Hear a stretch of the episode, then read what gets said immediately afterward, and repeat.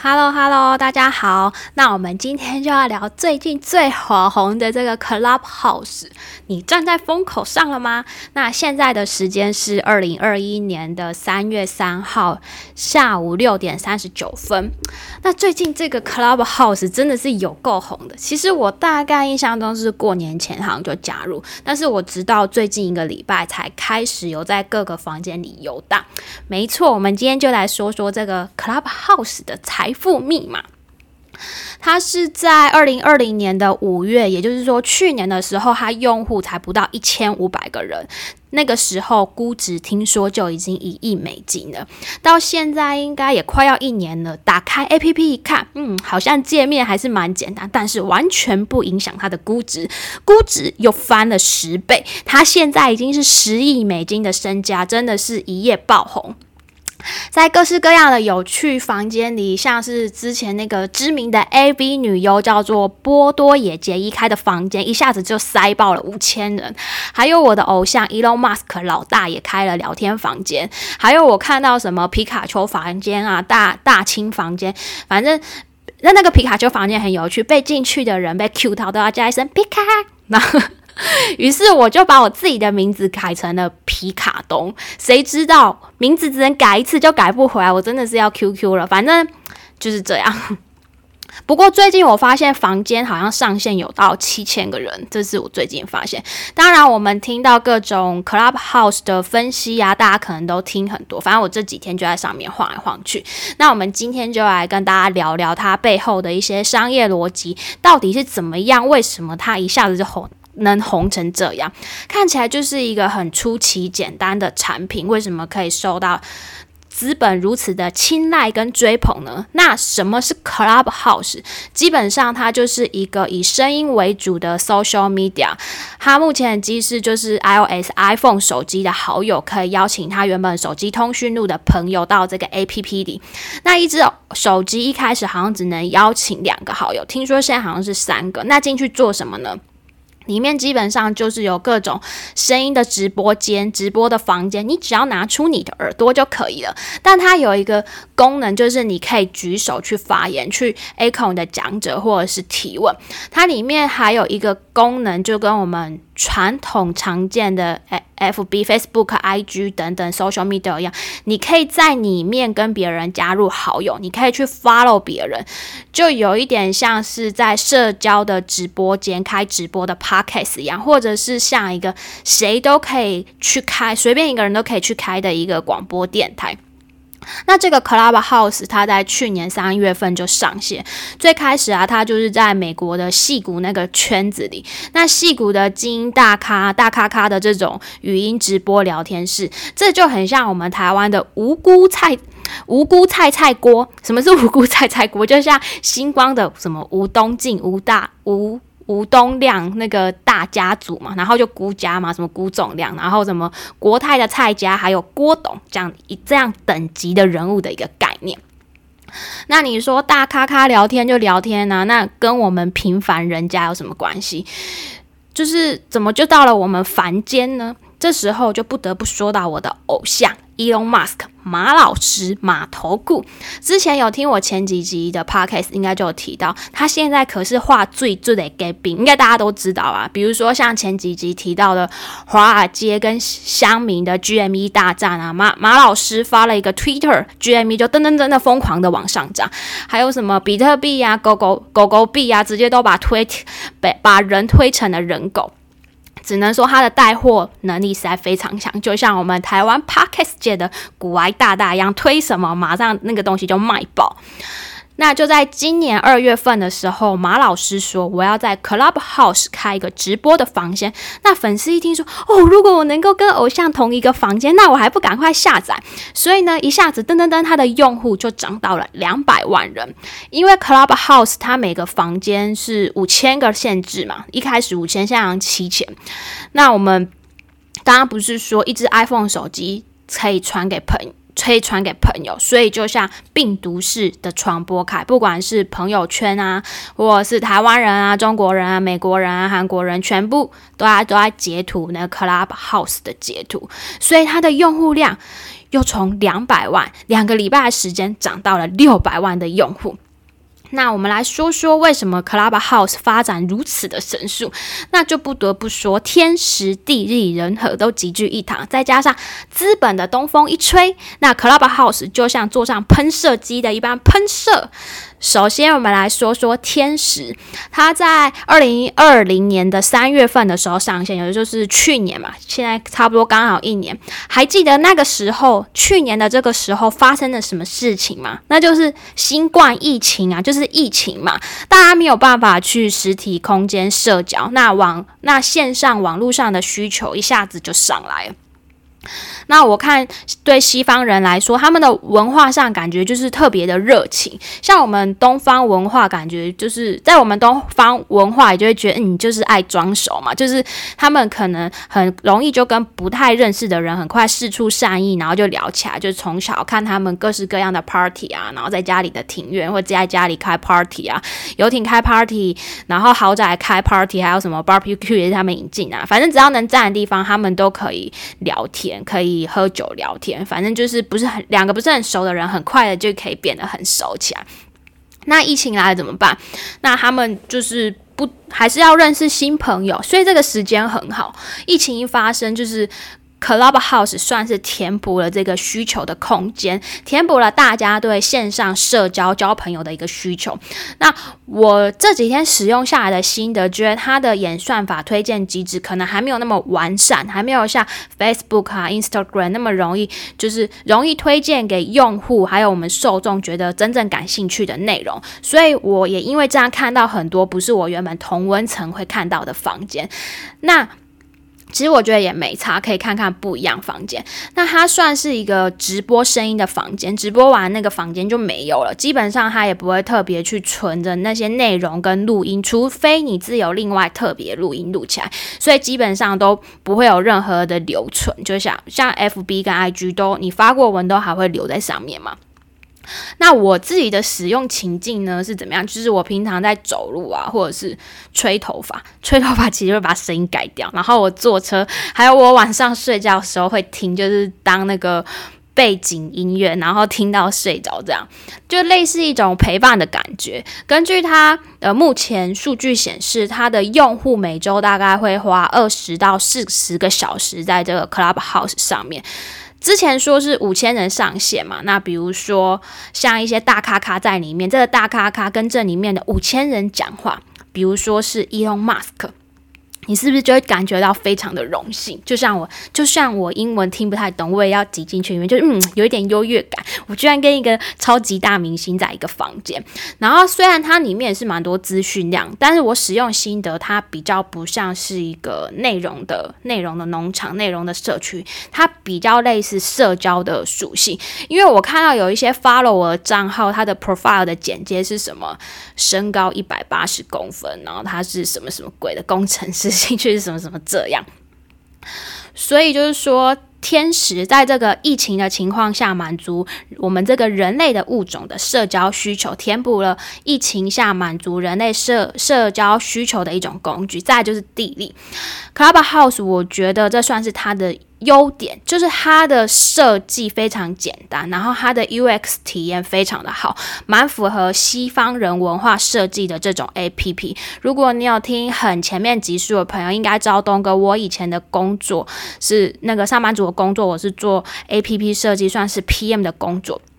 通常一个 A P P 一开始的 M V P 出来的模型都是非常简约直觉的，等到用户的使用量上来之后，就会开始的在上面堆加功能，然后就变得越来越复杂。然后呢，到后面就越来越多人靠腰不会使用。反正就是题外话。那目前这个 Clubhouse 这个产品它非常简单，它不可以发文字，不可以发图片，也不可以发影片，然后你也不可以按什么赞，也不可以按不。什么复评？反正你进了房间之后，你就只能听别人讲话。那尤其像是呃，像我们之前会研究一些大陆的 A P P，它一个它就是一个功能一个功能疯疯狂的堆加，然后就变得很复杂。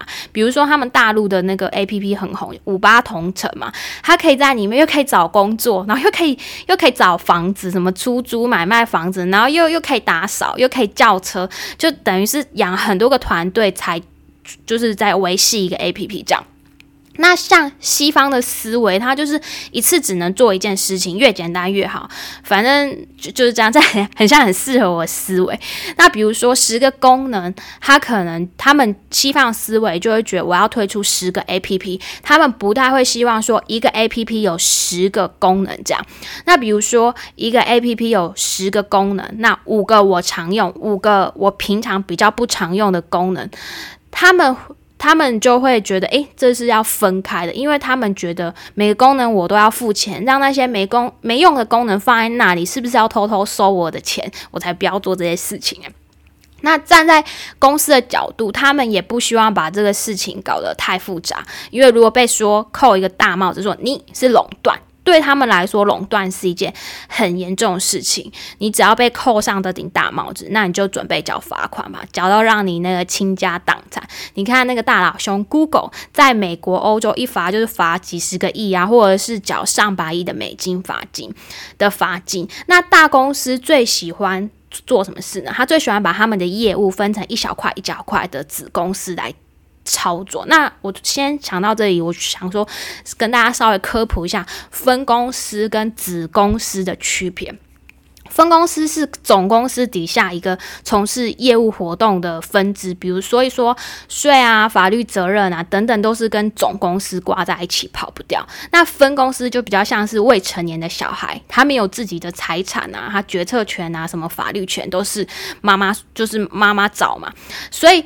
那我们再就是说子公司，子公司比较像是母子关系。我跟我老布是独立的个体，所以我们要呃各自承担我们应有的法律责任。这样，所以那些大公司最喜欢成立子公司来操作。于是你就不可以说他，就不可以说你垄，就不可以说你们垄断，因为他们是个别不一样的个体。那我们接下来来讲说，像 F B 它就会一直疯狂的扩充它的功能。后来它里面的不是有一个 Messenger 这个功能被拿马诶被单独拿出来，变成一个新的 A P P，都不放在 F B 里，你们有没有发现？所以他们非常的小心。然后再加上呃 Podcast。比 Clubhouse 更快的崛起嘛，所以大家都已经已经有开始有一些用户都习惯用听了，比如说运动，像我现在也开始习惯要戴蓝牙耳机，然后通勤戴耳机，然后或者是我一边刷早上一边刷牙一边听，所以这些环境也越来越成熟跟普及，所以就孕育了这个 Clubhouse 的出生。那对了，刚刚我刚刚有提到 MVP 模式，我在想可能有人会问我说什么是 MVP 的概念？那简单的。来说，就是在新创圈里说，用最小的实验品投入去看市场的反应。最小实实验品就是用花最少的金钱啊、时间、物力跟成本，然后再决定看它要怎么被发展，算是各种机会成本啊最小的一种方式，就是去实现你的那个 idea 的落地实现。那最后，我们来说说人和这个，算是一个利用很人性、很社交的这种方式。最关键的两点就是，第一个，请大咖咖进去，就像我们之前说的马头顾马老师 Elon Musk。再就是靠呃我们人。的那个社交货币的心理来进行病毒式行销的宣传。那什么是社交货币呢？就是我们人类在社交的过程中，感觉自己很有钱。就像你跟你喜欢的明星在同一个房间，是不是就觉得特别爽？你可以跟他特别靠近。然后你看到那个，你看到那个社团现在邀请码抢成一团，还有人甚至上网在贩售那个邀请码，都算是一种社交货币的发展。或者是说，你为什么要买 LV 啊、爱马爱马仕啊？如果有听我节目之前，你可能假是可以用投资增值的角度，那其实它也是一种上流社会人们的社交货币啊。所以话话说回来，Clubhouse 的邀请码的社交货币就造成了病毒式的一个传播。所以说呢，Clubhouse 这个社交平台，这个黑马，它同时就拥有了天时地利人和三个缺一不可的条件，所以它爆红就不奇怪。那像我们台湾这里也像一些大咖咖都进去，就看到什么古娃呀、炎亚纶啊一些明星进去，所以是不是很多人就觉得，哎呦，那我还不赶紧进去凑热闹看看？那在这个风口上，我有观察到，像之前创过一期平台的 m a g i 大哥，好像上周吧，还上上，他已经很快的找一些那个工程师，已经磕了一个安卓版的 Clubhouse。我已经看到他在上线，然后在 FB 打广告，然后我看到也非常多的新创公司开始模仿跟抄袭这个。创新的模式，但反正做不做得起来就是另外一回事啊。总之，我觉得 Clubhouse 算是疫情下的一个产物，主打的是社交的属性，主呃不比较不算是。一个音频版的 podcast 也不算是一个内容观赏，比较算是透过声音去进行社交、认识朋友的一个新模式。那这几年我们常在社群软体上的人，我们比较熟悉的社交网络就是 Facebook 啊、IG 啊，然后赖社群啊，或者是抖音啊、一诶 Telegram 啊等等，主要都是文字跟图片来进行社交的一个概念。但是说你用语音社交，这算是一个。全新的概念，它之后会有这个巨大的潜力，所以当然就吸引了资本跟钱注意跟追捧啦。尤其像这个大规模、大潜力的平台，像对岸啊或者印度那种有人口红利的地方，他们通常都肥水不落外人田，一定是用最快的速度马上出现那个 copy 版的。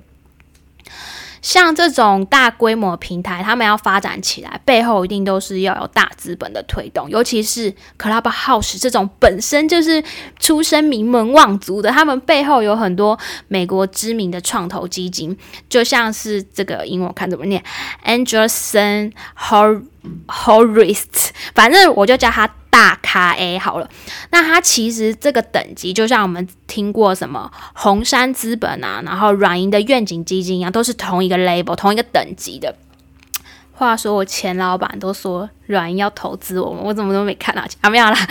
题外话，那我们来说说红杉资本他投过谁？像 Facebook 他之前有投啊，然后后来就也 IPO，还有他还有投什么 Instagram 啊，还有投 Pinterest。不知道你们有没有用 Pinterest？Pinterest 就是可以用拼图的那个软体，然后那个软那个那个平台比较多的受众都是女生。然后他还有投那个，还有投 Lyft，就是它是一个类似 Uber 的一个很大的网络的轿车平台，都是一些很大的平台。然后 Facebook 也会接盘这个这个大咖 A 投资的习惯，像之前大咖 A 投资完 Instagram，啊，后来不就被 Facebook 收购了？反正就是这样。所以从资本的角度来说，Clubhouse 整个路都帮你。铺好了，就像我们一开始说的，Elon Musk 这个马大咖，这是我们一般平凡人老百姓请得起的吗？但这个 Clubhouse 后面都帮你安排好。那现在这个大咖 A 他要做什么呢？他现在的阶段，他的 milestone，他的里程碑是什么？他现在的目标就是要吸引流量，就是要让 Clubhouse 红起来。所以你看，它背后有大咖金主的资本作证，然后它的创始人也是连续创业家，都是很有经验的创业创业家。再加上我们一开始说的天时地利人和，所以就为什么说它一开始一千五百个人用户的时候，它就已经是一个独角兽的公司，然后现在估值也十亿美金了。所以 Clubhouse 也算是蛮典型戏骨创业家长大的路，就是一开始有钱，然后做一个 MVP 版本，然后再丢到市场上做测试迭代，然后再做测试再迭代，然后市场上验证的差不多再融资，然后就开始疯狂的扩张。然后现在短期内就是大咖 A 在里面砸钱烧钱，所以我觉得短期它还是会持续上涨。那长期呢，我们就持续观察。如果假设说一些明星。都不在里面，那它还会继续热吗？那我们就再观察看看。那今天先跟大家分享到这里。那我们今天来哦，就是我上礼拜我后来发现有些留言漏掉，那跟新的我一起念。然后这一位朋友说很赞，东哥手势才点赞，学到东西。我是姐。边缘的米娜也是一生一世节目的搭档哦，我有听他们的节目，好像什么众议院 podcast，然后它里面有在讲到关于我听那一集是关于我们做善事捐钱有一些要注意，我觉得听了还哦，原来有很多不知道的内容，大家有兴趣可以听听看他们，因为他们好像找了很多资料，这样就是说，诶，其实我们做善事的那些。钱到底是流到哪里？大家可以去听听看。然后这一位是群里卖生鱼片的。老朋友，他留言说：“洗碗的生鱼片，声音可爱，加密货币分享令人获益良多，洗碗时的好伙伴，五星鸡血送上。所以你洗碗的时候是戴耳机在听我 podcast 吗？然后在这位是高级自由人，然后他五星点五星财神，喜欢东哥的幽默风趣，我更喜欢你的投资逻辑与干观点。”然后，所以持续收听当参考。GME 那一集讲的有趣生动，喜欢听东哥说故事哦，谢谢你。然后这一位是超级桃园人，东哥你好，很常听你的节目，学到很多东西，谢谢你将复杂的财经知识以及理财观念用很简单有趣的方式做分享。另外最新一集的访谈也很棒哦，推推推，适合小白入手的节目。好，谢谢。然后这个是笑说，他说不知道自己听的是喜剧还财经节目。这几天刚刚听的节目，听了几分钟后就果断订阅。从你的作品里，不仅可以学到干货知识，还可以学到生活的态度和境界。感恩东哥，东哥很厉害，听得出来实力扎实，可以说的浅显易懂，内容也很有趣。谢谢。然后这位是。被排挤的桃园人，东哥的声音很特别。新年快乐！小小的生日请求，哈哈哈！可以唱一句白安的《怀疑之鸡》吗？是什么让我不再怀疑自己？诶，首先先谢谢这位桃园人。诶，那生日快乐！虽然有点晚。但是我我不会唱歌，我这边不是唱歌频道，我可以祝你生日快乐。但是什么白安的怀一只鸡，我我好像在等下 Google 一下这什么歌，有点有点老。好再就是来点五五星光明灯，感谢东哥来听我们的频道播豆哦，我去听他们的频道，我觉得很好笑，的感话。播播到我的频道，然后这一位是说很受用哦，听你的 Podcast 还能学东西，然后感到你。啊，还能感染到你的趣味与快乐，哈哈哈，真的很有趣。好，谢谢。哎，那那上一周有一个依恋不舍来来我的频道留言，大家也可以去听听看他频道。他主要他好像每天都有更新，然后会唱歌。我觉得主打的是一种陪伴感。那今天就差不多跟大家分享到这里了，记得五星鸡血充值下去，我很需要。那今天就跟大家分享这里，我们下次见，拜拜。